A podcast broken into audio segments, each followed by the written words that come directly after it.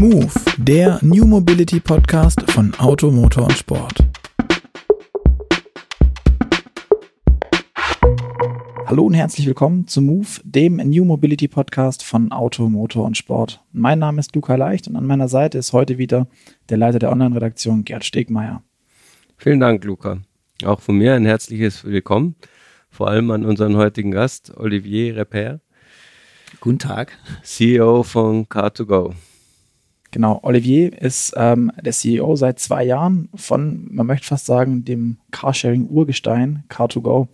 Ähm, er selbst ist jetzt schon ziemlich lange bei Daimler, ich glaube, sind knapp 20 Jahre. Genau. Hat 2010 ähm, bei Smart angefangen und war da zuletzt weltweit Leitung Marketing. Ähm, und jetzt bei Car2Go.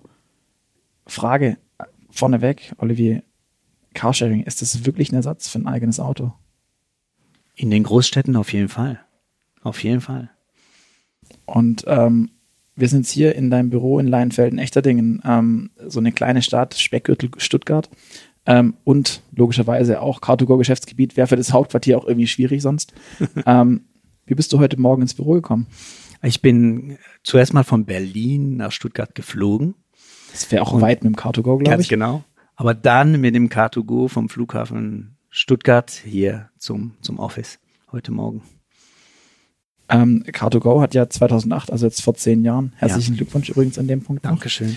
Ähm, zu dem Jubiläum, hat angefangen, ich glaube, mit dem Arbeitstitel Roller, hieß es, glaube ich. Ich habe mal so ein, so ein Bild gesehen, wo das gleiche Car2Go-Logo mit, den, äh, mit sechs Buchstaben eben Roller äh, aufgeschrieben war. Damals eine relativ fixe Idee, weil man die Mobilität irgendwie grundlegend verändern wollte. Jetzt zehn Jahre nachdem das Ganze gestartet ist, hat das Ding geklappt. Also zuerst mal ist es ja sehr beeindruckend, finde ich, dass schon vor zehn Jahren, heute spricht jeder von Carsharing, jeder weiß, was Carsharing ist. Viele wissen auch, was Refloating Carsharing ist. Dass Daimler das Thema ähm, Carsharing, Car2Go vor zehn Jahren unterstützt hat und gesagt hat, ja, das könnte die Zukunft der Mobilität sein. Da muss man schon sagen, Hut ab, äh, dass man diesen Schritt gegangen ist. Ähm, man hat es nie bereut. Ähm, wir sehen heute 25 Städte weltweit, wo, wo Car2Go unterwegs ist, äh, über 14.000 Autos in, in diesen 25 Städte in Summe. Das ist schon ein, nicht nur ein Trend, das ist äh, eine Art der Mobilität, die sich meines Erachtens etabliert hat. Und ähm, man merkt, du hast vorher gefragt, ob es ein Ersatz für, für das eigene Auto ist. Ähm, in den Großstädten definitiv. Äh, wäre aber auch schon mal ein erster guter Schritt, wenn es äh, der Ersatz wäre für jedes zweite Auto, was es so im Haushalt gibt. Äh, wenn wir diesen Schritt schon schaffen könnten in all den Metropolen, wo wir heute unser Service anbieten, wären wir schon sehr weit. Jetzt würde ich für mich sagen, aus meinem Teil, das zweite Auto ist das Auto, das Spaß macht.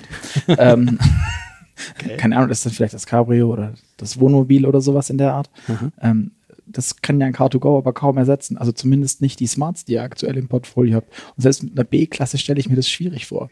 Also bei dir müsste es dann der Ersatz des Erstautos sein, weil das zweite Spaßfahrzeug ist. Bei mir ist es das Motorrad im Übrigen, das Spaßfahrzeug.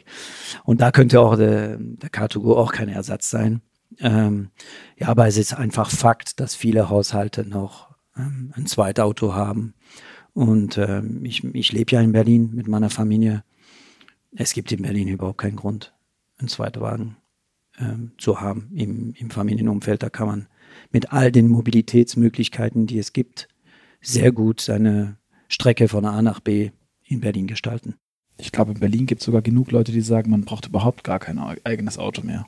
Ja, es ist interessant, weil äh, wir sehen ja auch, dass ganz, ganz äh, viele unserer Members in, in Berlin ähm, einfach die Kombination suchen. Die brauchen auf der einen Seite äh, ein sehr gut ausgebautes öffentliches Netz, ähm, was eine Art der Mobilität darstellt, nutzen gerne unser Service, nutzen sicherlich auch gerne ähm, die Scooter-Sharing, also die Elektro-Mopeds, ähm, die es auch gibt in Berlin, vielleicht auch mal ein Fahrrad. Es ist eine Kombination. Also die Menschen lassen sich sehr gerne auf äh, diverse Art äh, der Mobilität äh, ein, ähm, wenn sie, ich sag mal, das Thema alternative Mobilitäten äh, adoptiert haben für sich. Kommen wir mal auf diese harten Zahlen. Du hast gerade vorhin schon gesagt, ähm, ihr habt aktuell rund 14.000 Autos im Einsatz. Ihr habt, glaube ich, rund eine Million Kunden. Das ist, nein, wie viele sind es denn? Zum Glück sind es mehr. Sind es viel mehr? Wir haben jetzt äh, weltweit mittlerweile 3,5 Millionen Kunden. Weltweit, äh, in diesen 25 Städte. Genau. Wie viele Kunden hat denn äh, Mercedes-Benz? Weltweit? Weiß ich nicht. Also wow. wie viele Autos werden denn gebaut? Also ihr habt ja einen riesen Anteil quasi, also ihr habt wahrscheinlich ähnlich viel oder mehr Kunden als, als Mercedes-Benz Car Groups, ja, könnte ich mir vorstellen. Ne? Die, die also pro Jahr so. Also ne, ja. wir akquirieren ja nicht äh, 3,5 Millionen Kunden pro Jahr. Das wäre fantastisch. Also so weit sind wir noch nicht, äh, dass wir ähm, 3,5 Millionen neue Kunden pro Jahr haben. Nee, das ist der Gesamtbestand ähm, an Kunden, okay. den, wir, den wir weltweit haben. Aber man könnte schon sagen, ne, also man kann jetzt auch den Bestand 3,5 Millionen Kunden mit 14.000 Autos und wir haben in, allein in Deutschland 40 Millionen Bestandsfahrzeuge oder 41 Millionen. Ähm, sie brauchen also eigentlich relativ wenig Autos, um viele Kunden zu bedienen.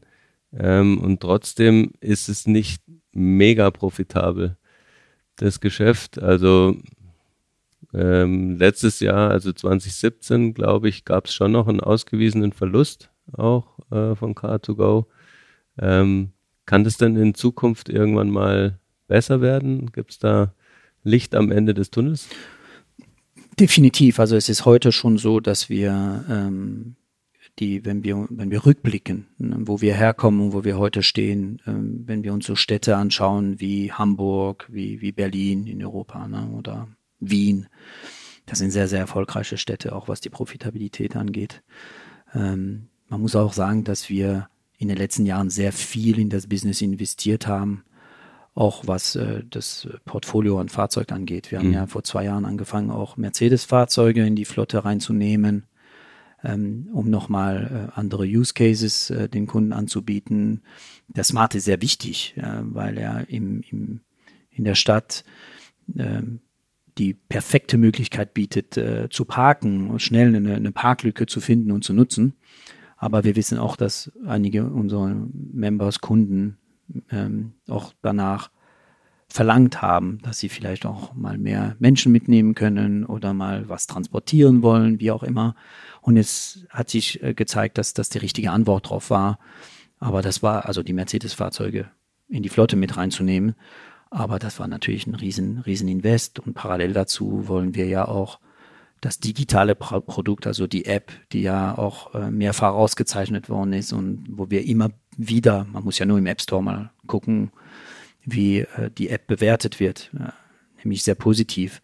Das ist, weil wir ständig an äh, der User Experience, auch was diese, diese digitale Tür, sage ich jetzt mal, ne, das digitale Produkt, die Applikation, weil wir äh, die User Experience immer wieder verbessern wollen, immer wieder was anbieten wollen, wo unser Kunde sagt, wow, das entspricht genau dem, was ich gesucht habe oder einem spezifischen Use Case, den ich ab und zu habe äh, und, und nutzen möchte. Was glaubst du, was macht diesen Use Case aber so besonders gut oder was macht ihn vielleicht besser als andere Anbieter?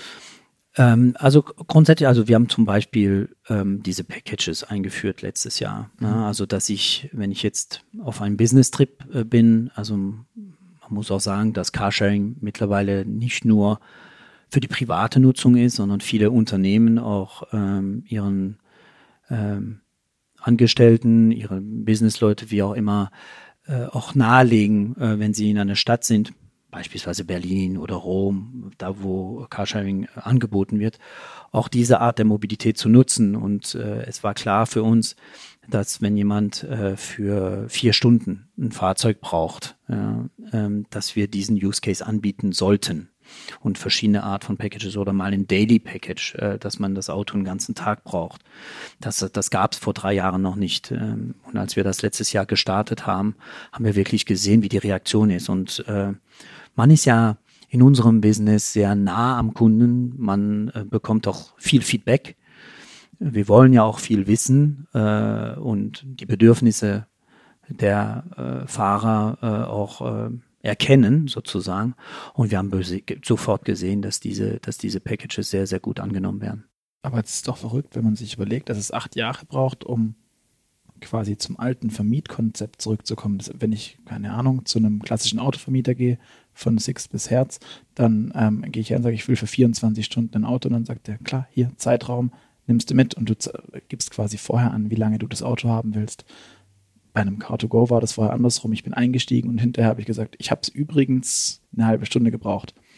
Warum hat das so, so, so eine Idee so lange gebraucht? Weil, war, war das so sehr wieder dem Ursprungskonzept? Na, ich glaube, ähm, dass am Anfang ging es ja darum zu sagen, ich möchte à la minute, wie man sagt, ein, ein Fahrzeug anbieten, mhm. aber all in. Also sprich, äh, ich muss nicht separat eine Versicherung abschließen, ich muss nicht separat äh, noch tanken gehen. Es ist ein Sorglospaket. Ich bezahle so und so viel Cent ähm, die Minute und fahren in einem gewissen äh, Home Area von A nach B und stell's wieder ab und muss mir da auch keine Gedanken machen über Parking, äh, Ticket, wie auch immer. Ähm, das war, das war die Idee. Und da ging es ja darum, nicht nur das Thema Konnektivität äh, überhaupt zu entwickeln. Ne? Also wenn man bedenkt, vor zehn Jahren, wie das anfing, mit welcher Hardware das anfing im Auto. Ähm, da hat man ja auch in den letzten Jahren Riesenschritte gemacht, aber auch die ersten Car2Go-Kunden können sich sehr gut noch an diese Member-Karte erinnern. Ja, man musste ja das Auto mit einer Karte aufmachen. Man hatte auf die Windshield Unit. Karte. Ich hatte so einen Aufkleber auf dem Führerschein drauf. Ja, das gab es also auch, genau. Ich hatte das Ding in Ulm und ich hatte so einen Aufkleber auf dem Führerschein drauf. Genau. Danach gab es auch so eine Karte, so eine Car2Go-Karte. So, und ähm, das gibt's ja auch schon lange nicht mehr, dass man dann in Richtung äh, Full Digital über die App ähm, das Auto sehr schnell öffnen konnte, auch wieder sehr schnell schließen konnte. Heute ist alles, alles, alles digital äh, für unser Business. Ähm, wir wollten auch immer mehr Städte haben. Also es ging ja auch darum, parallel ähm, nicht nur am Produkt, sondern auch an die Expansion in, in andere Städte, nicht nur in Europa, sondern auch der Schritt Richtung North America. Wir haben ja auf beide Seiten angefangen, ne? Austin und äh, in, in Ulm. so, und ähm, das musste sich ja alles weiterentwickeln. Also es ist, die Komplexität vom Geschäft ist nicht äh, zu unterschätzen. Danach kommen natürlich im Produkt selbst nochmal ähm, die Optimierung, beziehungsweise äh, mit dem Feedback der, der Kunden diese einfache Art und Weise der Nutzung des Carsharing da kommen dann natürlich auch nochmal solche Ideen, die man dann nochmal im Detail ausarbeiten und dann auch äh, von den Teams programmieren lässt, ja, und dann an den Mann bringen. Verprobt und an den Mann bringt. Wir wollen immer noch, dass es schnell geht. Das ist wichtig. Also wenn ich einen, einen zusätzlichen Feature einbringe, dann kann es nie sein, dass der, der eigentlich unser Produkt äh, nur nutzt, um äh, 20 Minuten von A nach B zu fahren, das war's. Ja, der vorher sehr schnell in der in der App das äh, in Anspruch nehmen konnte. Nur weil wir jetzt Packages anbieten, dass er jetzt den Eindruck hat, dass er fünf weitere Schritte machen muss, wie auch immer, um diese abzuwählen oder was auch immer, mhm. ähm, den würden wir damit vergraulen. Das heißt, die Herausforderung ist auch immer, die, diese User Experience, also sprich die Einfachheit der Nutzung des Produktes, immer noch beizubehalten, obwohl ich was Zusätzliches anbiete. Also ich ähm, kann das mit der Usability nur bestätigen. Ich finde es auch nach wie vor faszinierend, nachdem sie drei, dreieinhalb Millionen Kunden haben. Ähm, dass es ja, gibt es noch genug Leute, die es nicht kennen und wenn man denen zum ersten Mal zeigt, wie sich ein Auto öffnet, bloß weil man am Handy irgendwas ausgewählt hat, ähm, das finden die auch alle immer super klasse. Trotzdem ähm, erkennt man ja, dass ähm, da so wahnsinnig viel dahinter steckt. Ähm, du hast jetzt schon vorher gesagt, ne, man muss die Autos äh, reinigen, servicen, äh, man muss sie vielleicht auch ähm, verschieben innerhalb der Stadt, wo der Bedarf ist. Ähm, und trotzdem hast du gemeint, es gibt Städte, die von der Prof Profitabilität her sich gut entwickelt haben. Würdest du denn sagen, dass Carsharing insgesamt ähm, grundsätzlich das Potenzial hat, insgesamt auch ähm, profitabel zu werden? Ähm, und war das, was wir jetzt bisher gesehen haben, durchaus auch ähm, mit Verlusten verbunden, auf Investitionen zurückzuführen? Oder ist es, ist das Geschäftsmodell noch nicht reif genug, muss es dann noch zehn Jahre vergehen, bis man wirklich gutes Geld mit Carsharing verdient? Also ich persönlich bin sehr davon überzeugt, dass man eines Tages in Summe profitabel das Geschäft betreiben kann. Punkt eins. Ähm, Hauptgrund dafür ist, dass meines Erachtens, obwohl es uns schon seit zehn Jahren gibt, sind wir nur am, am Anfang. Ja. Die Zahlen hören sich immer sehr gut an, wenn ich erzählen kann, dass wir in Berlin über 200.000 Kunden haben. Ich bin mir sicher, dass es dreimal so viel sein kann in Berlin. Mhm. Ja. Weil ich will jetzt nicht sagen, dass alle unsere dreieinhalb Millionen Kunden diese Early Adopter sind. Ja, nach zehn Jahren ist jetzt nicht mehr ganz so early. Aber ich merke immer wieder auch in Gespräche, die man privat führt, ja, dass viele Menschen das Thema noch gar nicht ausprobiert haben.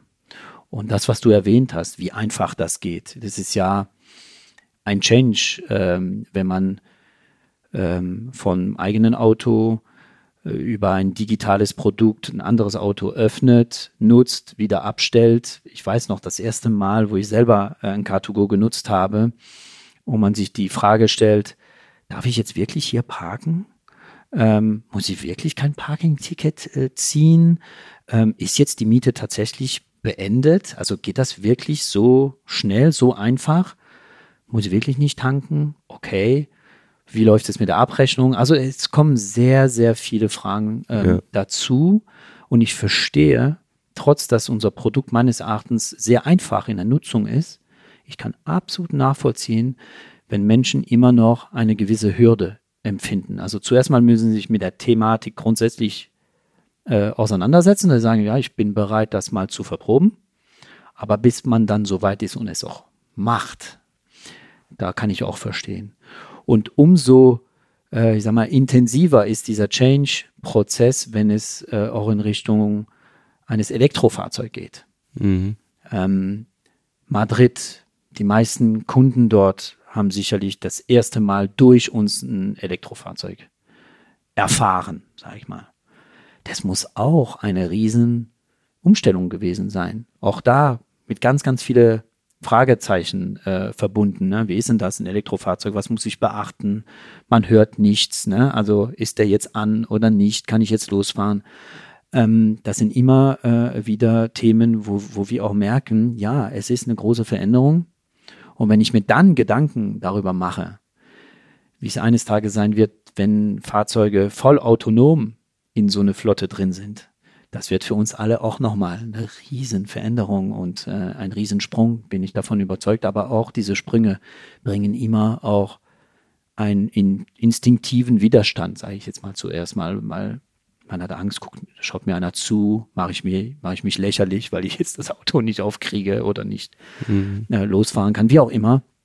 Das kann ich nachvollziehen. Aber in Summe bin ich der festen Überzeugung, dass wir erst am Anfang stehen von dem Gesamt Potenzial, was wir so haben. Und wenn wir sehen, wie viele Menschen in ihrem Haushalt noch tatsächlich ein Zweitauto haben, was, was ab und zu ja, viermal im Jahr benutzt wird, um von A nach B zu fahren, wie auch immer, ähm, wenn wir es schon schaffen würden, dass die Menschen sagen, komm, also wirklich ein Zweitauto brauche ich nicht, außer es ist ein, ein sehr emotionales Produkt, äh, was man im, im Sommer für den Spaß, wie auch immer, ich, ich mhm. spreche jetzt aber von einem Zweitauto, was jetzt nicht ganz so emotional äh, behaftet ist, dann bin ich davon überzeugt, dass wir da einen sehr großen Weg noch gehen können.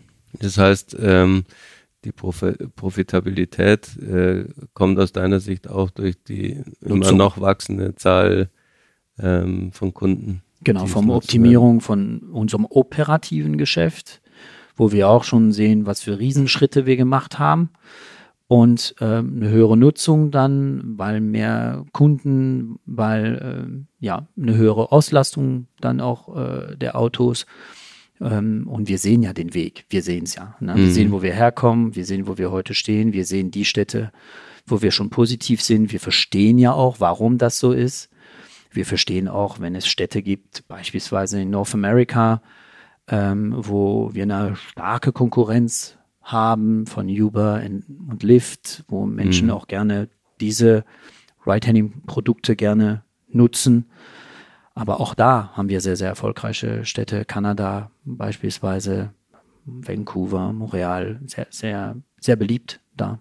Am 2. April 2019 findet in Stuttgart die zehnte Auflage des Automotor- und Sportkongresses statt und beschäftigt sich wieder mit allen Themen rund um die Stichworte Vernetzung, autonomes Fahren und natürlich auch mit der Elektromobilität. Mit dabei sind in diesem Jahr wieder hochkarätige Gäste wie Daimler-CEO Dieter Zetsche, Ex-Rennfahrer Nico Rosberg und der Pionier des autonomen Fahrens Chris Wärmsen. Seien Sie dabei und diskutieren Sie mit, welche Last-Mile-Konzepte das Potenzial haben, unsere Städte der Zukunft zu revolutionieren, was die heranwachsende Generation vom Auto erwartet und ob das Elektroauto wirklich schon bereit ist für die Großserie. Weitere Informationen finden Sie im Netz unter www.ams-kongress.de. Weil du von den äh, möglichen ähm, Einsparungen bei Zweitautos gesprochen hast, ähm, wie viel, also wie lang am Tag wird denn inzwischen Car2Go-Auto genutzt? Also wie lange ist es unterwegs? Das ist auch von Stadt zu Stadt und von Tag zu Tag auch mhm. abhängig, was ich gerne zitiere als Beispiel, damit man sich das mal ein bisschen auf der, auf der Zunge zergehen lassen kann. Ähm, ein Car2Go in Berlin zwischen Freitagnachmittag und Samstagnachmittag wird im Schnitt 22 Mal gemietet. Und wie lange? Also man so ein, ja, also man kann sagen, so ein, so ein Car2Go wird im Schnitt äh, ich mal zwischen 23 und 28 Minuten benutzt. Ja, so der Schnitt zwischen 20 und 30 Minuten. Ja, weil man jetzt mal querbeet, ja, im Schnitt. Also es wäre so. knapp der halbe Tag. Genau, so. Ähm, aber man merkt auch, was für Herausforderungen damit kommen. Ne? Immer wieder die Herausforderung, ein sauberes Auto zur Verfügung zu stellen. In diesen 22 Miete muss ja nur mal einer dabei sein, der denkt, ähm, der Kaffeecup kann im Auto bleiben. Wird schon dazu führen, dass der Nächste, der da einsteigt, denkt, Mensch, wer denn das Auto hier äh, zugemüllt, in Anführungsstrichen. Ja. Da, da kommen die ganzen operativen Herausforderungen auch mit sich in so einem Carsharing-Modell, wenn ähm, so eine häufige Nutzung stattfindet. Und wie gesagt, das ist keine Seltenheit, das ist wirklich Fakt in einer Stadt wie Berlin, wo man da wirklich sich vorstellen kann, wow, 22 Mal, das ist schon eine, eine hohe Nummer, äh, die auch seine operative Herausforderung mit sich bringt. Wie löst ihr das dann? Habt ihr eine Handvoll Meinzelmännchen, die durch die Stadt tingelt und die ganze Zeit alte Kaffeebecher aus den Autos raussammelt? Oder? Nee, was wir, also erstens versuchen wir auch unsere Members darauf zu sensibilisieren, dass es ja schön wäre, äh, wenn man das Auto auch wieder so weitergibt, wie man es selber ähm, empfangen hat, in Anführungsstrichen. Und anständig. ja, ähm, in der App hat man ja auch in ähm, den letzten Monaten gemerkt, dass wir einen kleinen Feature eingeführt haben, wenn man die Miete startet, wo man den Zustand äh, des Autos, wie man es vorgefunden hat, äh, kurz mal anklicken kann, ganz einfach mit den Smileys, ne, anklicken, absenden.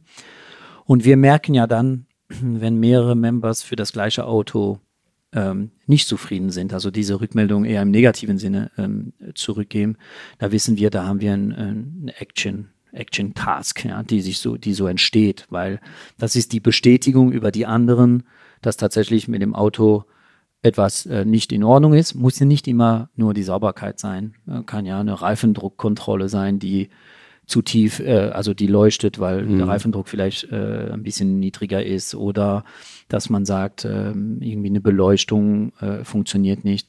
Also wir, wir brauchen auch die Community, um uns auch Feedback zu geben. Ist ganz wichtig. Ähm, wenn man 14.000 Autos in Anführungsstrichen managen muss, weltweit in 25 Städte, dann funktioniert das nur auch, wenn ein bisschen, sage ich jetzt mal, Interaktion am Anfang und am Ende der Miete ähm, mit dem Member, mit dem Kunde auch stattfindet. Ähm, das ist uns ein wichtiges Anliegen. Aber das ist eine reine Feedback-Community im klassischen Sinne. Ja. Also wenn ich mir überlege, ich fahre relativ viel Car2Go, glaube ich.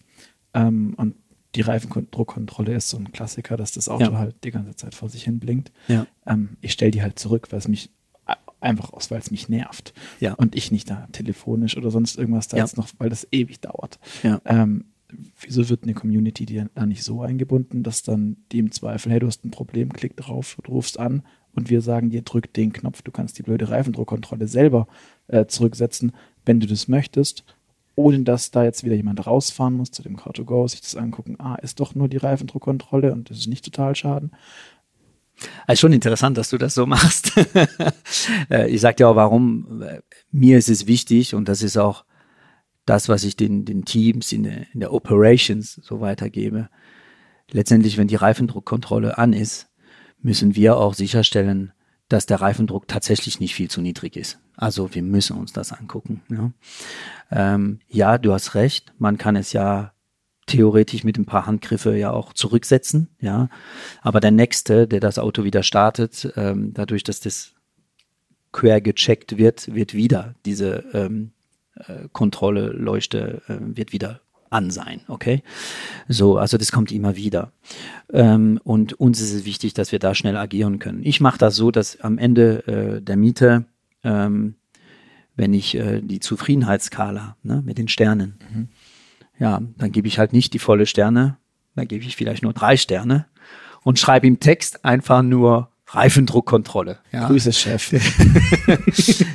ja, das ist unwichtig. Ich schreibe einfach nur Reifendruckkontrolle, weil ich weiß, dass dieser, also damit man es auch ein bisschen auf der Zunge äh, zergehen äh, lassen kann.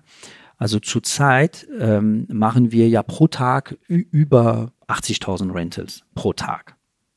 So, das heißt auch, das Feedback, was du gibst, wird ja maschinell verarbeitet. Da gibt es Suchbegriffe. Das heißt, wenn ich Reifendruckkontrolle schreibe, dann erkennt das System das und äh, kann es zuordnen zu, zu einem mhm. gewissen Auto. Ne? Und so erkennen wir auch, ah, ist der zweite schon der Reifendruckkontrolle für dieses Fahrzeug meldet, dann müssen wir hingehen, wir müssen uns das anschauen und das beheben. Ja, also das sind oder Schmutz. Es gibt so Suchbegriffe, wo wir dann auch mit einer gewissen künstlichen Intelligenz, sehr spannend, äh, erkennen können, äh, ja, es geht um Sauberkeit oder es geht um ein Geräusch oder es geht um irgendeine Funktion, die, die nicht klappt, irgendwas. Ähm, da gibt es ganz, ganz viele Suchbegriffe in den verschiedenen Sprachen, wo wir unterwegs sind. Also sei es jetzt die deutsche Sprache oder bei den Italiener oder bei den Spanier oder dann in, in North America, wo wir ähm, erkennen können durch diese Feedbacks, ähm, dass da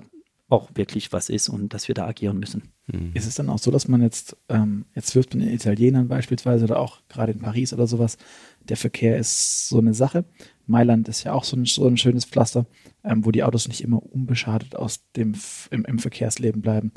Seht ihr das auch bei Car2Go, dass ihr sagt, okay, jetzt in, keine Ahnung, in Hamburg haben wir deutlich weniger Kratzer auf den weißen Autos als jetzt beispielsweise in, in, in anderen Ländern?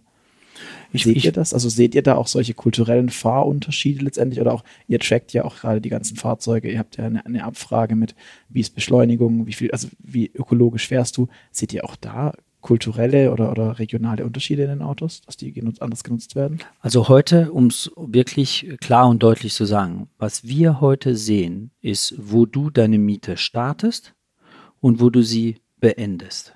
Was wir nicht sehen, ist, ob du ich sage jetzt mal, oben rum gefahren bist, um nach A, von A nach B zu fahren oder unten rum oder geradeaus oder in, ich sage jetzt mal mit 13 verschiedene Umwege, wie auch immer, das wird nicht aufgenommen bei Car2Go.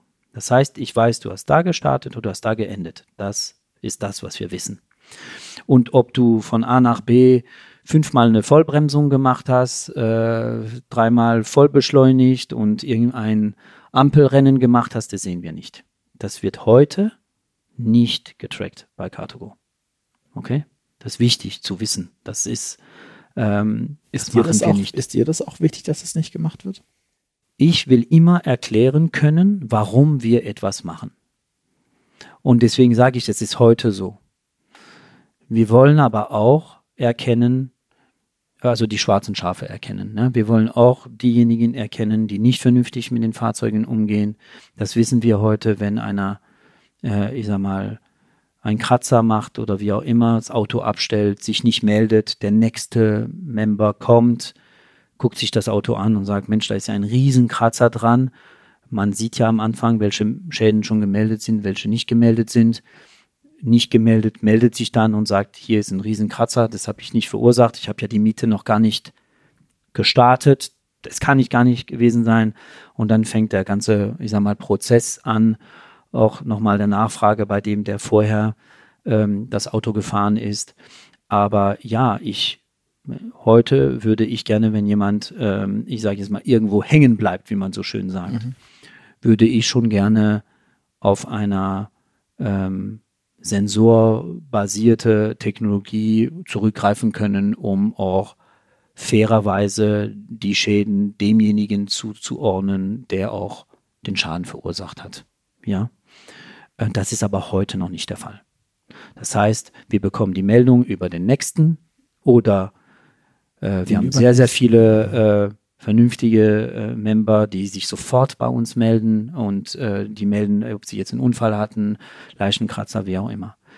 Die kulturellen Unterschiede sind vielleicht, sage ich mal, dass äh, in Italien, wenn ein Auto einen kleinen Kratzer hat, sich der Member nicht melden wird, weil es für ihn irrelevant ist, ein kleiner Kratzer wo man vielleicht sagen kann, in, in Hamburg oder in eine der deutschen Städte oder Stuttgart, wo sich vielleicht eher mal jemand meldet und sagt, hey, hier ist ein fünf Zentimeter Kratzer, ähm, ich sehe den jetzt nicht äh, oder ich denke ihn nicht gesehen zu haben in der Liste, ich war es nicht, äh, wollte ich nur melden. Das würde jetzt, ich sage jetzt mal im Schnitt, der Italiener nicht unbedingt machen. Ja, er sagt, na, fünf Zentimeter Kratzer, da fängt der ist ganz normal. An. Ne? So, mhm. also da mhm. würde man vielleicht Unterschiede merken, aber sonst kann ich nicht behaupten, äh, dass es im Umgang mit dem Auto oder so, dass jetzt äh, äh, die Members in Italien schlechter mit den Autos umgehen als jetzt in anderen. Muss gar nicht schlechter sein, aber einfach nur anders, dass das Verhalten ein anderes ist. Nee, kann ich, kann ich nicht sagen. Also kann ich nicht behaupten. Mhm. Wenn diese Bewertungen, ich habe das auch schon gesehen mit der, wie bewerten Sie die Sauberkeit, ähm, des Fahrzeugs, ähm, dienen auch die im Endeffekt so ein bisschen zur sozialen Kontrolle. Ähm, ich meine, es häuft sich ja dann wahrscheinlich auch ab einem gewissen Punkt, ja, der Wagen ist schmutzig, dann weiß man ja auch, äh, wem das zuzuordnen ist letztlich. Hm. Ähm, Gibt es irgendwelche Sanktionsmöglichkeiten oder? Wenn wir es klar zuordnen können, ja. Mhm. Wenn wir es nicht klar zuordnen können, nein. Also heute in den meisten Fällen, wenn sich niemand gemeldet hat, keine Ahnung, äh, dass äh, ihm gerade äh, der Kaffeebecher äh, quer über den Sitz sozusagen ausgelaufen ist oder wie auch immer, ähm, dann dient die Rückmeldung, die wir haben, zuerst mal rein der Zuordnung, wo haben wir ein To-Do, wo mhm. müssen wir was tun. Ja, ähm, und wenn man pro Tag, wie gesagt, 80.000 äh, Rentals macht weltweit, dann in der Masse gilt es zuerst mal zu erkennen, wo die Problemfälle sind, also autobasiert, ja, dass man sagt, dieses und dieses Auto, das müssen wir jetzt auf äh, Service setzen, dass niemand weiter das Auto mieten kann, weil äh, wir erkannt haben, dass da ein Thema ist, was wir sofort beheben müssen. Ja, und das, das dauert und in der Zeit kann halt jemand das Auto verwenden. Ähm, vorher hast du erzählt, dass äh, du hoffst, dass man mit Car2Go zumindest die, die Zweitwagen ersetzen kann, dass man da also tatsächlich weniger Autos auf der Straße hat. Ähm, gleichzeitig sehen wir, dass es ja schon noch ein Weg ist, ähm, um wirklich gutes Geld zu verdienen mit Carsharing. Wie sinnvoll ist denn eigentlich für einen Autohersteller Carsharing zu machen, wenn er im Endeffekt dadurch weniger Autos verkauft und vielleicht am Ende sich damit ein weniger profitables Geschäftsmodell ins Haus holt? Also zuerst mal ist es ja so, dass, ich habe es vorher erwähnt, Daimler unterstützt ähm, Carsharing als Erfinder auch des Carsharing, muss man ganz klar, äh, des Free-Floating Carsharing hat Car2Go äh, erfunden und äh, war unterstützt von äh, Daimler. Äh, und äh, da hätte man ja damals sagen können, ähm, ja, was macht denn da der große Automobilhersteller? Ja, äh, warum unterstützt er ähm, die ganze, die ganze Thematik? Weil damals schon Menschen daran geglaubt haben, dass äh, auch in unserer Gesellschaft ähm, der Nutzungsgrad von äh, Sachen, sage ich jetzt mal, sei es jetzt im Automobilbereich, aber es gibt ja auch noch andere Sachen, die man sich so teilen kann, ja, dass das zunehmen wird und dass man das auch äh, entweder verstehen muss, mitgestalten muss ähm, oder man ist einfach außen vor. Und ich glaube, ähm, dass alle sehr dankbar sind darüber äh, bei Car2Go, also die ganzen ähm, Mitarbeiter auch bei uns, dass wir immer ähm, sehr unterstützt worden sind äh, vom Mutterhaus, wie man so schön sagt, ja, vom Daimlerhaus, um zu verstehen, wie entwickelt sich Carsharing, was können wir dazu beitragen, auch für den Daimler-Konzern, ich sag mal heute, die neue A-Klasse ist ready for Carsharing. Ja, der hat ein Modul, wo auch ein Privatmensch, der sich eine A-Klasse äh, geleast hat oder gekauft hat, durchaus auch ähm, das Auto sharing kann, weil mhm. die Technologie ist im Auto.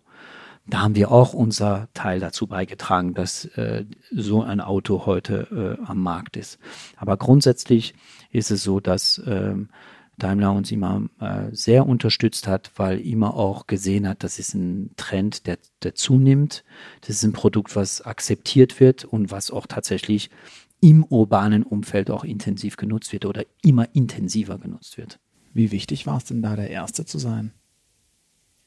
Aus heutiger Sicht gut, wenn man sieht, wie ausgereift äh, unser Produkt ist. Also wenn ich sage Produkt, geht es mir nicht nur ums Auto. Wir sind ja, äh, ich sag mal, ein digitales Ökosystem. Und wenn man ähm, den Reifegrad dieses Ökosystem anschaut, bei Car2Go, äh, auch wie gesagt, die Bewertungen im App Store, also User Experience, wie äh, wird unsere App äh, genutzt und empfunden, da glaube ich sehr, dass die letzten zehn Jahre äh, und jedes einzelne Jahr letztendlich dazu beigetragen hat, das Produkt auf dem Stand zu bringen, wie es heute ist. Und wenn ich sehe, was wir alles in der Pipeline haben, also was noch alles dann kommt, ist es nicht so, dass es uns da langweilig wird. Also ähm, es geht gerade weiter und es gibt noch sehr, sehr viel Potenzial, um äh, nochmal einen nächsten Schritt äh, zu nehmen im gesamt äh, digitalen Erlebnis Punkt eins.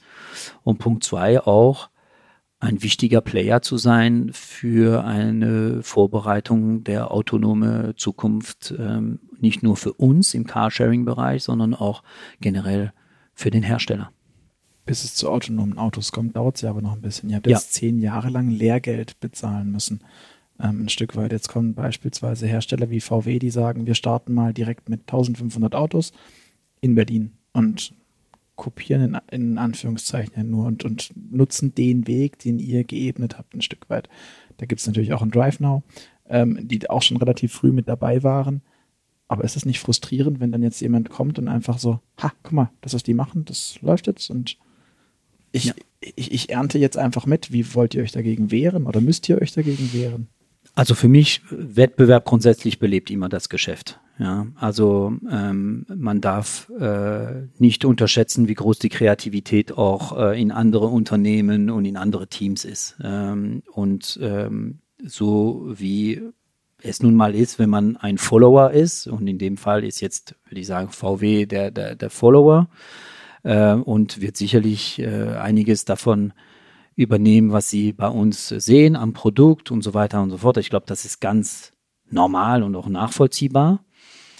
Aber vielleicht werden äh, die Kollegen auch äh, sehr interessante äh, Themen auch verproben, an den Mann bringen. Letztendlich ist es für mich so, wir haben alle zusammen genug Potenzial, ähm, um nicht äh, unbedingt von einer großen Wettbewerbssituation oder Verdrängungswettbewerb zu sprechen, sondern die Mission zu haben, wirklich alle zusammen zu beweisen, dass man in den großen Städten mit einem Carsharing-Angebot ähm, ergänzend zu den ähm, öffentlichen Verkehrsmitteln, aber auch mal zum Taxi, Fahrt, wie auch immer, was es alles gibt, ähm, eine sehr, sehr große Relevanz hat, um von A nach B äh, zu kommen und nicht unbedingt ein eigenes Auto zu brauchen.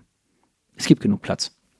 Mit, äh, mit Drive Now werdet ihr ohnehin äh, sehr eng zusammenarbeiten, also ihr fusioniert äh, ist es denkbar, dass, dass das eigentlich alle Hersteller mit ihren Carsharing-Produkten machen müssen, weil letztlich, ähm, um eine richtige Durchdringung zu haben, wenn jetzt äh, VW in Berlin 1500 Autos dazustellt und man hätte alle im Zugriff mit den Car2Go's äh, zusammen, dann ähm, ist die aber Chance ja viel besser, dass man immer ein Auto hat. Oder dass man sich vielleicht im Zweifel nur auf eine Plattform verständigt, über die man alle Sachen nutzen kann. Also zuerst mal hat ja das, das Geschäft, äh, man hat es ja auch an den Zahlen, die ich jetzt ab und zu da erwähnt habe, ähm, kann man sich ein bisschen vorstellen, wie herausfordernd äh, das operative Geschäft ist. Ja. Und wenn man da gewisse Kräfte auch äh, bündeln kann, ähm, um auch aus den, wie sagt man so schön, aus den Learnings, äh, die es jetzt bei Drive Now die ganze Jahre gab, die es bei uns äh, seit zehn Jahren gibt, dann wird das äh, ein positiver Effekt für den, für den Kunden haben. Äh, nicht nur, dass er, wenn er seine App aufmacht, äh, dann ähm, mehr Autos sehen wird, äh, vielleicht äh, den Eindruck hat, dass er eine, eine, viel höhere Verfügbarkeit hat. Aber es geht auch um operative Themen, ja, die man ähm, sehr gut miteinander bündeln kann ähm, und effizient, effizient gestalten kann. Plus, ähm, wir haben zwei tolle Produktfamilien, also einmal mit den, den Smart-Fahrzeugen und mit den Mercedes-Fahrzeugen, wenn wir äh, dann noch eine Ergänzung genießen können über Mini und, und BMW, dann glaube ich auch, dass wir auch eine von der Hardware sozusagen ein sehr, sehr attraktives, sehr attraktives Portfolio, Portfolio haben, die, die, was Sinn macht für unsere Kunden, für die Drive Now Kunden, glaube ich, wird es in, in Summe einen sehr großen, sehr großen Mehrwert haben. Und wie man weitere Kräfte bündelt in der Zukunft, das, ähm, das werden wir noch sehen. Aber grundsätzlich äh, wäre es ja, also aus Kundensicht natürlich sinnvoll, ne? Ähm, aus eurer Sicht, äh, ihr habt ja den ersten Schritt gemacht, also eure Produkte werden jetzt von euren Kunden quasi automatisch ver verglichen im Gebrauch mit Minis und BMWs. Ähm, ich denke, da wird der Gedanke dahinter stehen, dass die, die Leute eben die Unterschiede zwar erkennen, aber nicht unbedingt jetzt gleich sagen, das ist viel schlechter als das andere, sondern das hat Vorteile da und das hat Vorteile da. Ähm, und das könnte ja ein, ein guter gangbarer Weg sein, ähm, eben quasi mehr oder weniger alle Hersteller zu so einer Plattform zu integrieren, oder? Gut, man muss ja sagen, dass die Kollegen von Movil beispielsweise, ähm, die ja ähm, das ganze multimodale Portfolio darstellen, mhm. bietet ja äh, dann unter anderem diese Möglichkeit, und zwar nicht nur auf Fahrzeug- und Carsharing bezogen, sondern auch äh, was andere Arten der Mobilität angeht, mhm. wirklich eine, ich sag mal, eine Gesamtaggregation zu haben, mhm. was ja auch ein sehr, sehr wichtiger und, und schöner Ansatz ist. Ja. Ähm, wir im Carsharing-Bereich, ich bin ja sehr gespannt, ähm, wenn wir, wir warten ja noch auf die Freigabe der FTC mhm. in den USA. Wir haben vor anderthalb Woche, ja, ist es anderthalb Woche schon ähm, die Freigabe der EU-Kartellbehörde bekommen. Jetzt warten wir noch auf die amerikanische Freigabe.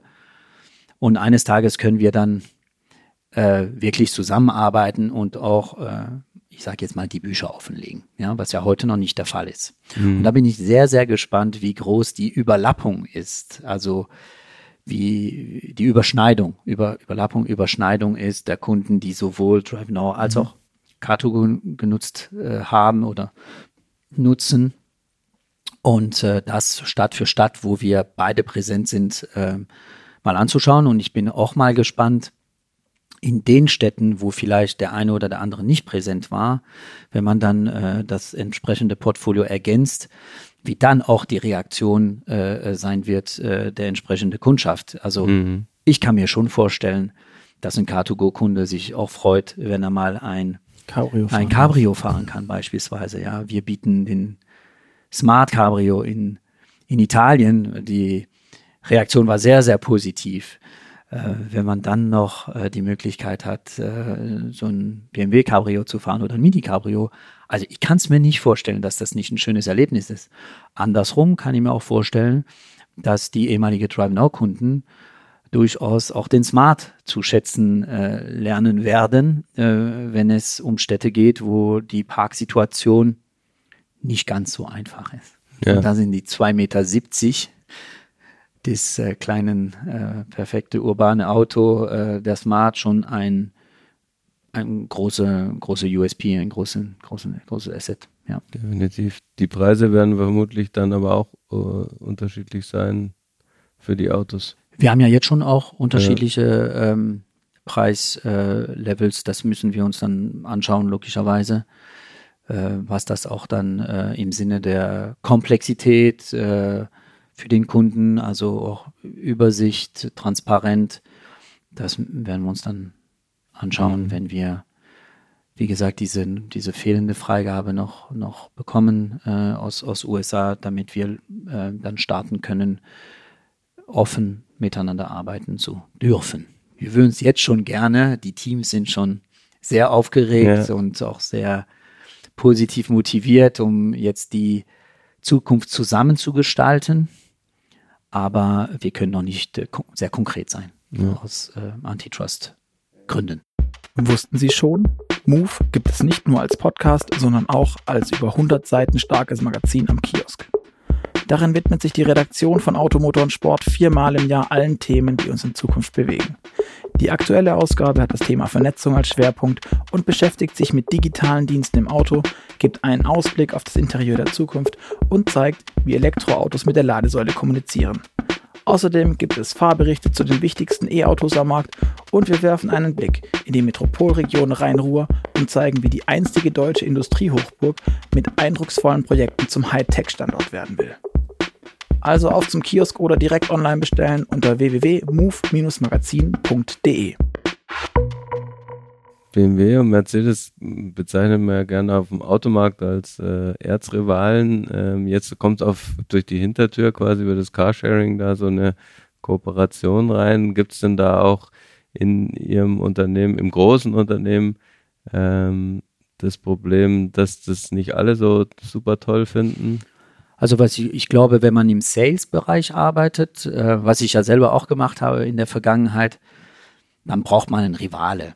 Ja, man braucht jemand, an dem man sich misst und äh, wo man am Ende des Jahres sagen kann, yes, ich habe so und so viel Prozent mehr Autos in dem und dem Land verkauft als der Kollege der äh, rivalisierende Marke. Mhm. Ähm, ich äh, weiß, weil es ja bei, bei Car2Go immer so war, ähm, uns hat immer interessiert zu sehen, was für Produktfeature ähm, Drive Now mhm. an den Markt bringt. Was, was ist neu? Was ähm, bieten äh, die Kollegen äh, ihren Kunden an? Das war nicht so eine vergleichbare Rivalität als das, was ich kenne aus dem Vertrieb, sage ich jetzt mal. Mhm. Ähm, wir haben ja auf beiden Seiten einen sehr, sehr hohen Anteil an Mitarbeiter, die gar nicht aus dem äh, OEM-Haus kommen. Mhm. Ja, wir haben sehr, sehr viele Mitarbeiter, die noch nie bei Daimler gearbeitet haben, die sind bei Car2Go eingestiegen aus verschiedensten Branchen und sind, und sind bei uns eingestiegen. Das ist bei Drive Now nicht viel anders. Ähm, da ist eine, eine, andere Mentalität. Wir wollen auf beiden Seiten ähm, davon überzeugen, dass Carsharing ein relevantes Mobilitätsprodukt ist und wollen für mehr Platz in den Städten äh, kämpfen und mehr Platz schaffen in den Städten, indem eine viel höhere Nutzung auf ein einzelnes Auto dann kommt, als wenn man äh, sein Privatauto benutzt. Und ich glaube, das ist das, was beide ähm, Unternehmen bis jetzt auch äh, getrieben hat und immer diese Neugierde, wow, was haben die gebracht, was äh, ist das für ein Feature, ist das auch etwas, was wir in Betracht ziehen müssen? Wäre das auch für unsere Kunden wichtig? Es ist eine, andere Denke. Wo sehen Sie dann jetzt gerade diese Innovationskraft, die zwei Gruppen? Also wenn, wenn das dann zusammen ist? Oder was, was siehst du da im Speziellen? Wo kannst du dann drauf gucken, abgucken, vergleichen? Mit wem, mit wem agierst du dann? Also was ich äh, sehe, ist, dass auf der äh, Drive Now Seite, was ich immer sehr, sehr gut fand, ist ähm, das ganze Thema Integration ins Fahrzeug äh, hinein. Ähm, viel wird auch äh, auf der Head Unit äh, vom Fahrzeug äh, in der Interaktion mit dem, mit dem Kunde. Also schon die Zieleingabe am Handy, die dann aufs, aufs Auto Beispiel finde ich ein super Feature. Finde ich ein sehr, sehr schönes Feature, was für mich ein absolutes Mehrwert äh, bietet. Ja. Ähm, Dafür haben wir andere Themen, diese, wie sagt man, Einbettung äh, der Packages bei uns in der Applikation ist, glaube ich, sehr, sehr gut gelöst. Ähm, und wir werden aus beiden Welten ähm, die Herausforderung haben, das Beste äh, herauszufiltern und daraus ein Produkt zu schaffen, wo beide äh, Seiten, also Kunden von DriveNow, Ex-Kunden von Car2Go, sagen, wow, das ist jetzt genau das, was ich erwartet hatte von so einer, von so einer Fusion und ich habe für mich selbst jetzt äh, ein echtes Mehrwert und äh, hat mir was gebracht. Das ist das, was relevant ist. Euch gibt es jetzt schon zehn Jahre. Fühlt ihr euch eigentlich noch, und ihr seid auch relativ groß, mit, wie gesagt, 14.000 Autos. Ihr wollt fusionieren mit einem anderen Unternehmen, das, ich glaube, 6.000, 7.000 Autos am Markt hat. Fühlt ihr euch noch wie ein Startup an hier oder ist das eigentlich schon ein gesättetes, festes Business mit, wir haben feste Strukturen, Prozesse, ich habe jetzt hier, als wir kurz durchgelaufen sind, viele Räume haben wir nicht gesehen, aber ich habe jetzt auch nicht diesen obligatorischen Startup-Kickertisch gesehen. Der ähm, ist da hinten. Der ist also tatsächlich da. Ja, also ähm, man kommt sehr schnell auf den Gedanken, man, zehn Jahre. Ja, das kann ja gar kein Startup mehr sein. Wenn man sich äh, unsere Mitarbeiter anguckt, äh, die Mentalität, äh, die Leidenschaft, äh, die, die auch, ich sage jetzt mal, das sehr äh, niedrige Durchschnittsalter, äh, dann ist schon dieses Startup-Feeling auch im, im, im Umgang ist schon da. Auch die Art und Weise, ähm, wie das ganze kulturelle Thema für uns wichtig ist. Das sieht man ja auch hier um uns herum, ähm, dass wir uns immer wieder in Frage stellen, dass wir immer wieder nach dem nächsten greifen wollen und ähm, so ein, in so einem Prozess drin steht, dass wir nicht sagen, ach, wir sind jetzt ein etabliertes Unternehmen, und äh, wir lehnen uns jetzt ein Stück weit zurück und äh, lassen es mal laufen, wie man so schön sagt. Das ist nicht der Fall ähm, bei, bei Car2Go. Von dem her würde ich schon sagen, dass wir, was die Mentalität, was die Arbeitsmentalität, was dem, dem, dem Streben nach vorne angeht, immer noch so in so einem typischen äh, Startup-Modus drin sind. Aber ja, ein Unternehmen, was zehn Jahre alt ist, faktisch ist das kein Startup mehr. Ja. Mir ist es aber wichtig, wie man es lebt und vom der Art und Weise, wie wir unser Unternehmen leben, würde ich schon sagen, dass es sehr, sehr, sehr Startup-Feeling ist. Wie werdet ihr denn eigentlich nach der Fusion heißen? Drive Now Car to Go oder? Das darf ich dir noch nicht verraten. Drive to Go oder so. Da gibt es viele Spekulationen. Ja. Karnau. Cartoonau oder sowas in der Art. Ja, okay. Ähm, jetzt seid ihr aber trotz allem, also ich würde nochmal auf dieses Startup-Thema, weil ich das mhm. einfach sehr spannend finde. Gerne. Wie ist das innerhalb dieses doch noch viel größeren und noch tradierten Konzerns als diese kleine Unit? wie wird man da wahrgenommen und wie versucht man sich auch dort da drin zu positionieren? Ihr seid, wie wir vorhin ja schon gesagt haben, es ist noch nicht profitabel im Sinne von, ihr habt schwarze Zahlen und ähm, man überlegt sich da im Headquarter irgendwo zu sagen, komm, das mit dem Autos bauen lassen wir weg, wir vermieten die Dinger nur noch, weil es so großartig knallt. Ähm, wie ist das für die Mitarbeiter? Wie funktioniert man da, wenn man weiß, es ist immer alles noch nicht so richtig schwarz, sondern man muss immer noch gegen das Rote ankämpfen?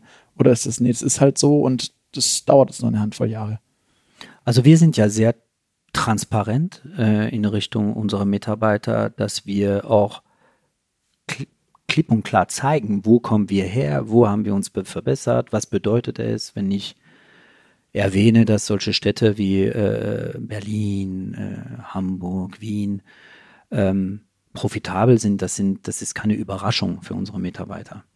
Was wichtig ist, weil du gesagt hast, ja, das Thema Startup, das hat auch was für mich mit dem Einbinden der Mitarbeiter bis zur Basis zu tun. Ja, wenn wir eine Strategie, wenn wir eine Vision, als wir die Vision von Car2Go, the Why of Car2Go auf die Beine gestellt haben, da war jeder einzelne Mitarbeiter daran beteiligt. Das war nicht eine Top-Down-Ansage, dass wir gesagt haben, wir, die äh, Unternehmensleitung von Car2Go, hat entschieden, dass tralali, tralala. Ne? So war das nicht.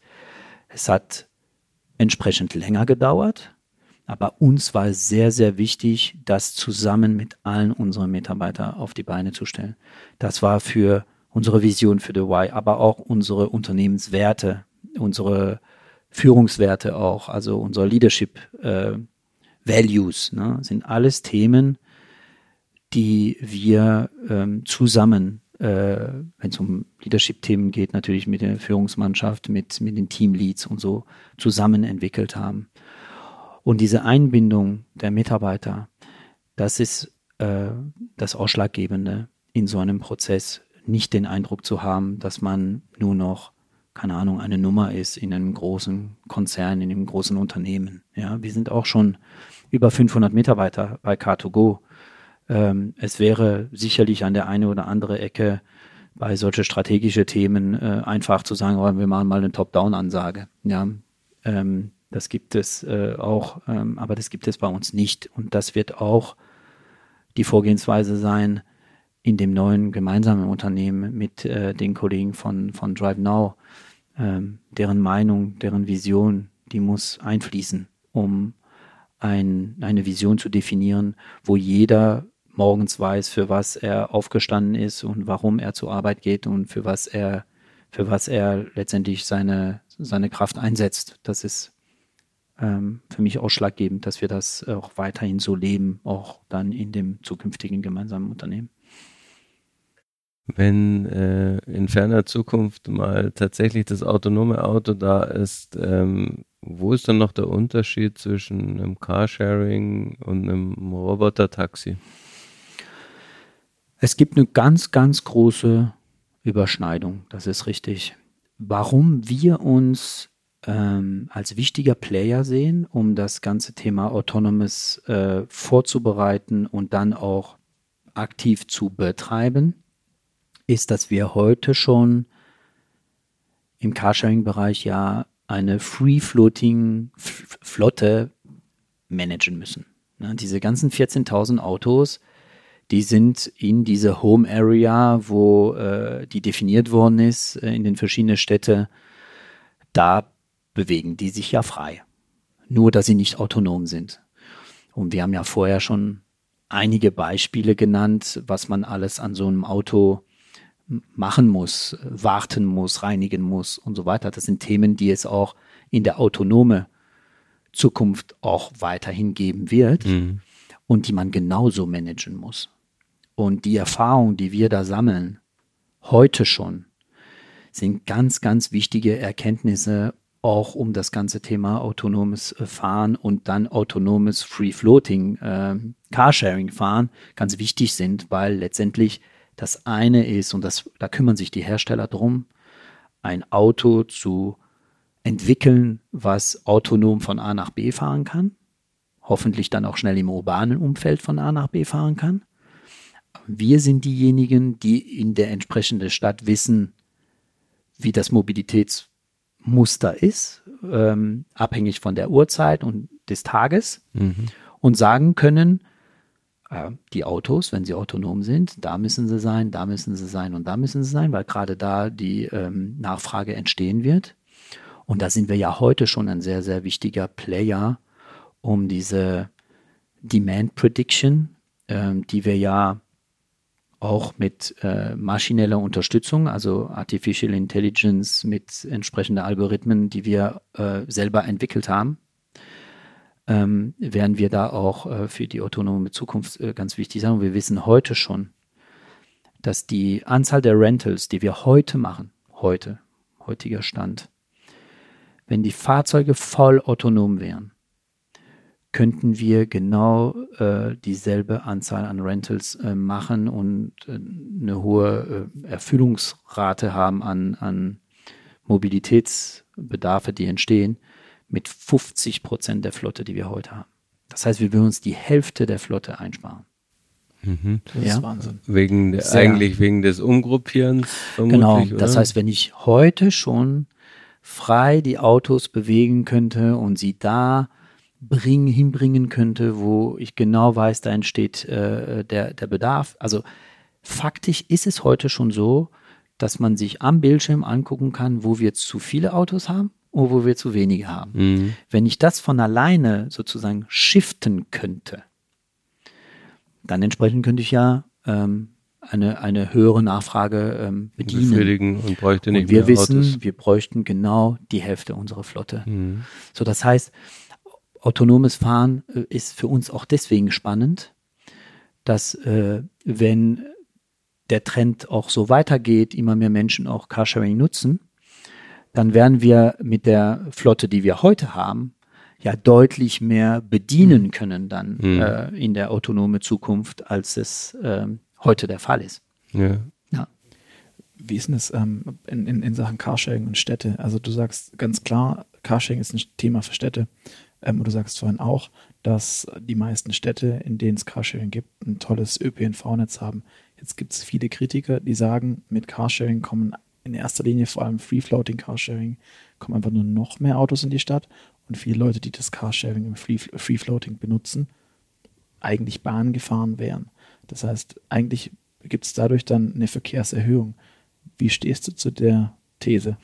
Also wir haben ja dieses Jahr ähm, ja auch eine, eine, eine, sehr ausführliche Untersuchung äh, auch machen lassen in Kooperation in Berlin, wo wir das ganz klar widerlegen können. Also erstens ähm, ist es ja so, dass immer mehr Menschen tatsächlich dann auch ihr Auto äh, verkaufen. Punkt eins, Punkt zwei ist es auch so, dass äh, die Menschen, die äh, suchen einfach äh, die Kombiniermöglichkeit zwischen ähm, einem öffentlichen Verkehrsmittel und der sehr flexible, sage ich jetzt mal, Carsharing-Möglichkeit. Äh, es geht nicht darum, dass ich entweder das eine oder das andere nutze, sondern ich fahre mit meinem eigenen Fahrzeug nicht mehr äh, quer durch die Stadt, sondern äh, nutze äh, da mal den Bus, äh, da mal die S-Bahn und dann von der S-Bahn-Station äh, nutze ich dann äh, das Carsharing-Auto, um dann ähm, äh, zu meinem finalen Punkt zu fahren und so. Es geht um die Kombinierfähigkeit der verschiedenen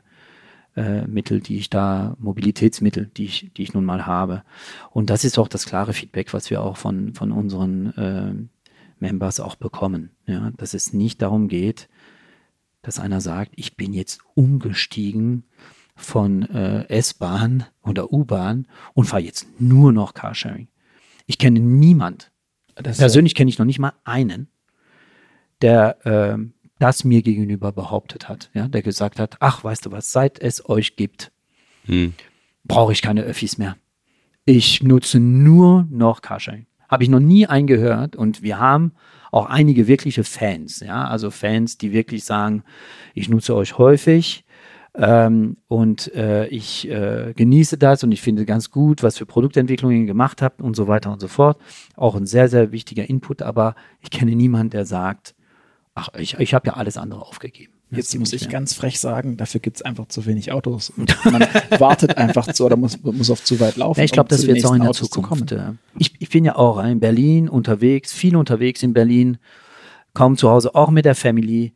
Und ähm, ich sehe, wie mein, wie mein äh, Mobilitätsverhalten ist am Wochenende. Das ist immer auch genau diese Kombination, ja, zwischen der US-Bahn und dem, dem, dem Car2Go. Ähm, oder mal, äh, wenn ich mit meiner Partnerin alleine unterwegs bin, wenn wir mal die Kinder wo geparkt haben, sage ich mhm. jetzt mal, dass wir auch mal so ein ähm, Coupe äh, oder ein Emmy ähm, Scooter nutzen, weil es Spaß macht. Ja, weil es mhm. einfach Spaß macht, schönes Wetter, wie auch immer.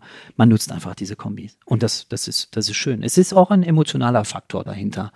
Einfach diese Freiheit zu haben. Typisch ist auch für mich, man fährt abends ins Restaurant mit dem Carsharing. Man gönnt sich äh, ein gutes Glas Wein und dann fährt man halt äh, mit der S-Bahn oder auch mal mit dem Taxi nach Hause. Und äh, ich glaube nicht, dass ich da der Einzige bin. Die meisten, ähm, die, ähm, ich sage mal, äh, unser Produkt kennen, wenn sie ins Restaurant fahren, dann ist es nur One Way ja, zum Restaurant hin mhm. und danach äh, mit äh, der Alternative zum selber fahren nach Hause. Mhm. Wo du es gerade angesprochen hast, ähm, ihr habt ja mit Car2Go, äh, mit Car2Go Black in dem Sinn schon mal ein weiteres Produkt angeboten. Das hat sich dann relativ schnell wieder verflüchtigt. Ähm, jetzt hast du gerade das Thema Roller in den Raum geworfen. Wie interessant ist denn das für ein Unternehmen wie Car2Go, sich da mal auszubreiten? Da gibt es mittlerweile ja auch immer mehr Anbieter. Ähm, Stadtwerke machen das jetzt hier beispielsweise in Stuttgart bei uns. Du hast von Berlin gesprochen mit Emmy, mit Coop, von Bosch, die jetzt auch expandieren wollen wie Hölle, nachdem ich mit dem Herrn Heinrichs gesprochen hatte. Also da geht auch einiges. Ist das auch ein Thema für Car2Go? Also erstens kann ich äh, bestätigen, dass es ein, dass sie relevant sind. Also dass ähm, auch deren Produkte, ähm, sei es jetzt bei EMI oder bei Coop, das sind die, die ich jetzt am besten kenne, ja, ähm, weil ich sie halt äh, in Berlin entsprechend da ähm, mal nutze, ja. Auch eine Riesenentwicklung hinter sich gebracht, ähm, relevant äh, für ähm, die Schönwettertage, ähm, für den Spaßfaktor auch, ne, was so ein, was so ein Roller äh, mit sich bringt. Ich, ich finde immer persönlich jetzt, meine persönliche Meinung, bringt ein bisschen ähm, Südeuropa-Feeling, ja, so mal. ja. Früher ist man Vespa gefahren, ne, und ja. äh, mal in Italien im Urlaub und wie, ähm, also ein bisschen so diese Nostalgie davon ähm, ist bei mir zum Beispiel etwas, was damit eine emotionale Rolle spielt, wenn ich so ein so ein Scooter mal äh, benutze. Für unser Business finde ich ganz wichtig, dass man äh, sich diese neue Produkte auch anschaut. Also, ähm, dass man offen ist, dass man verprobt, ähm, ob es jetzt immer in Europa sein muss, dass man etwas verprobt. Man kann auch was mal in, ähm, in, in North America verproben, um zu sehen, wie relevant ist so eine Ergänzung für unsere, für unsere Kunden. Können die sich sowas vorstellen? man kann ja auch über Kooperation äh, nachdenken. Es gibt verschiedene Formen ähm, der, ja, des Zugangs zu äh, so einer erweiterte äh, Mobilität oder eine andere Art der Mobilität. Und das ist etwas, was man definitiv auch immer wieder auf dem Radar haben muss und äh, sich anschauen muss. Und das machen wir auch äh, bei Car2Go. Ja. Also über die Koop mit BMW hättet ihr dann auch so einen Zweiradproduzenten quasi an der Hand. Es wäre auch für mich sehr aufregend und spannend äh, zu sehen, was dort alles in der Pipeline ist, äh, was ich heute aufgrund der Umstände noch nicht kenne. Ähm, aber da bin ich äh, sehr aufgeregt darüber, äh, das ähm, mal dann mal schwarz auf weiß sehen zu können, was da alles kommt und ob da auch ähm, Produkte kommen, die für unser Carsharing-Angebot eine exzellente Ergänzung wären. Du hast vorher erwähnt, du, du fährst Motorrad. Was ja. fährst du für ein Motorrad? Ich bin ein sehr, sehr großer Ducati-Fan. Okay. und wenn ich ehrlich bin, ich bin noch nie was anderes gefahren, außer um meinen Führerschein zu machen, okay. weil die Fahrschule äh, keine Ducati hatte, um Führerschein zu machen. Aber seit ich den Motorradführerschein habe, gibt es bei mir im Fuhrpark eine Ducati. Okay. Und ähm, eher so ein Straßenrenner oder? Ich bin schon beides. Also äh, als die, als der erste Sohn auf die Welt kam, ähm, habe ich gewusst, äh, jetzt muss man mal ein bisschen vernünftiger werden.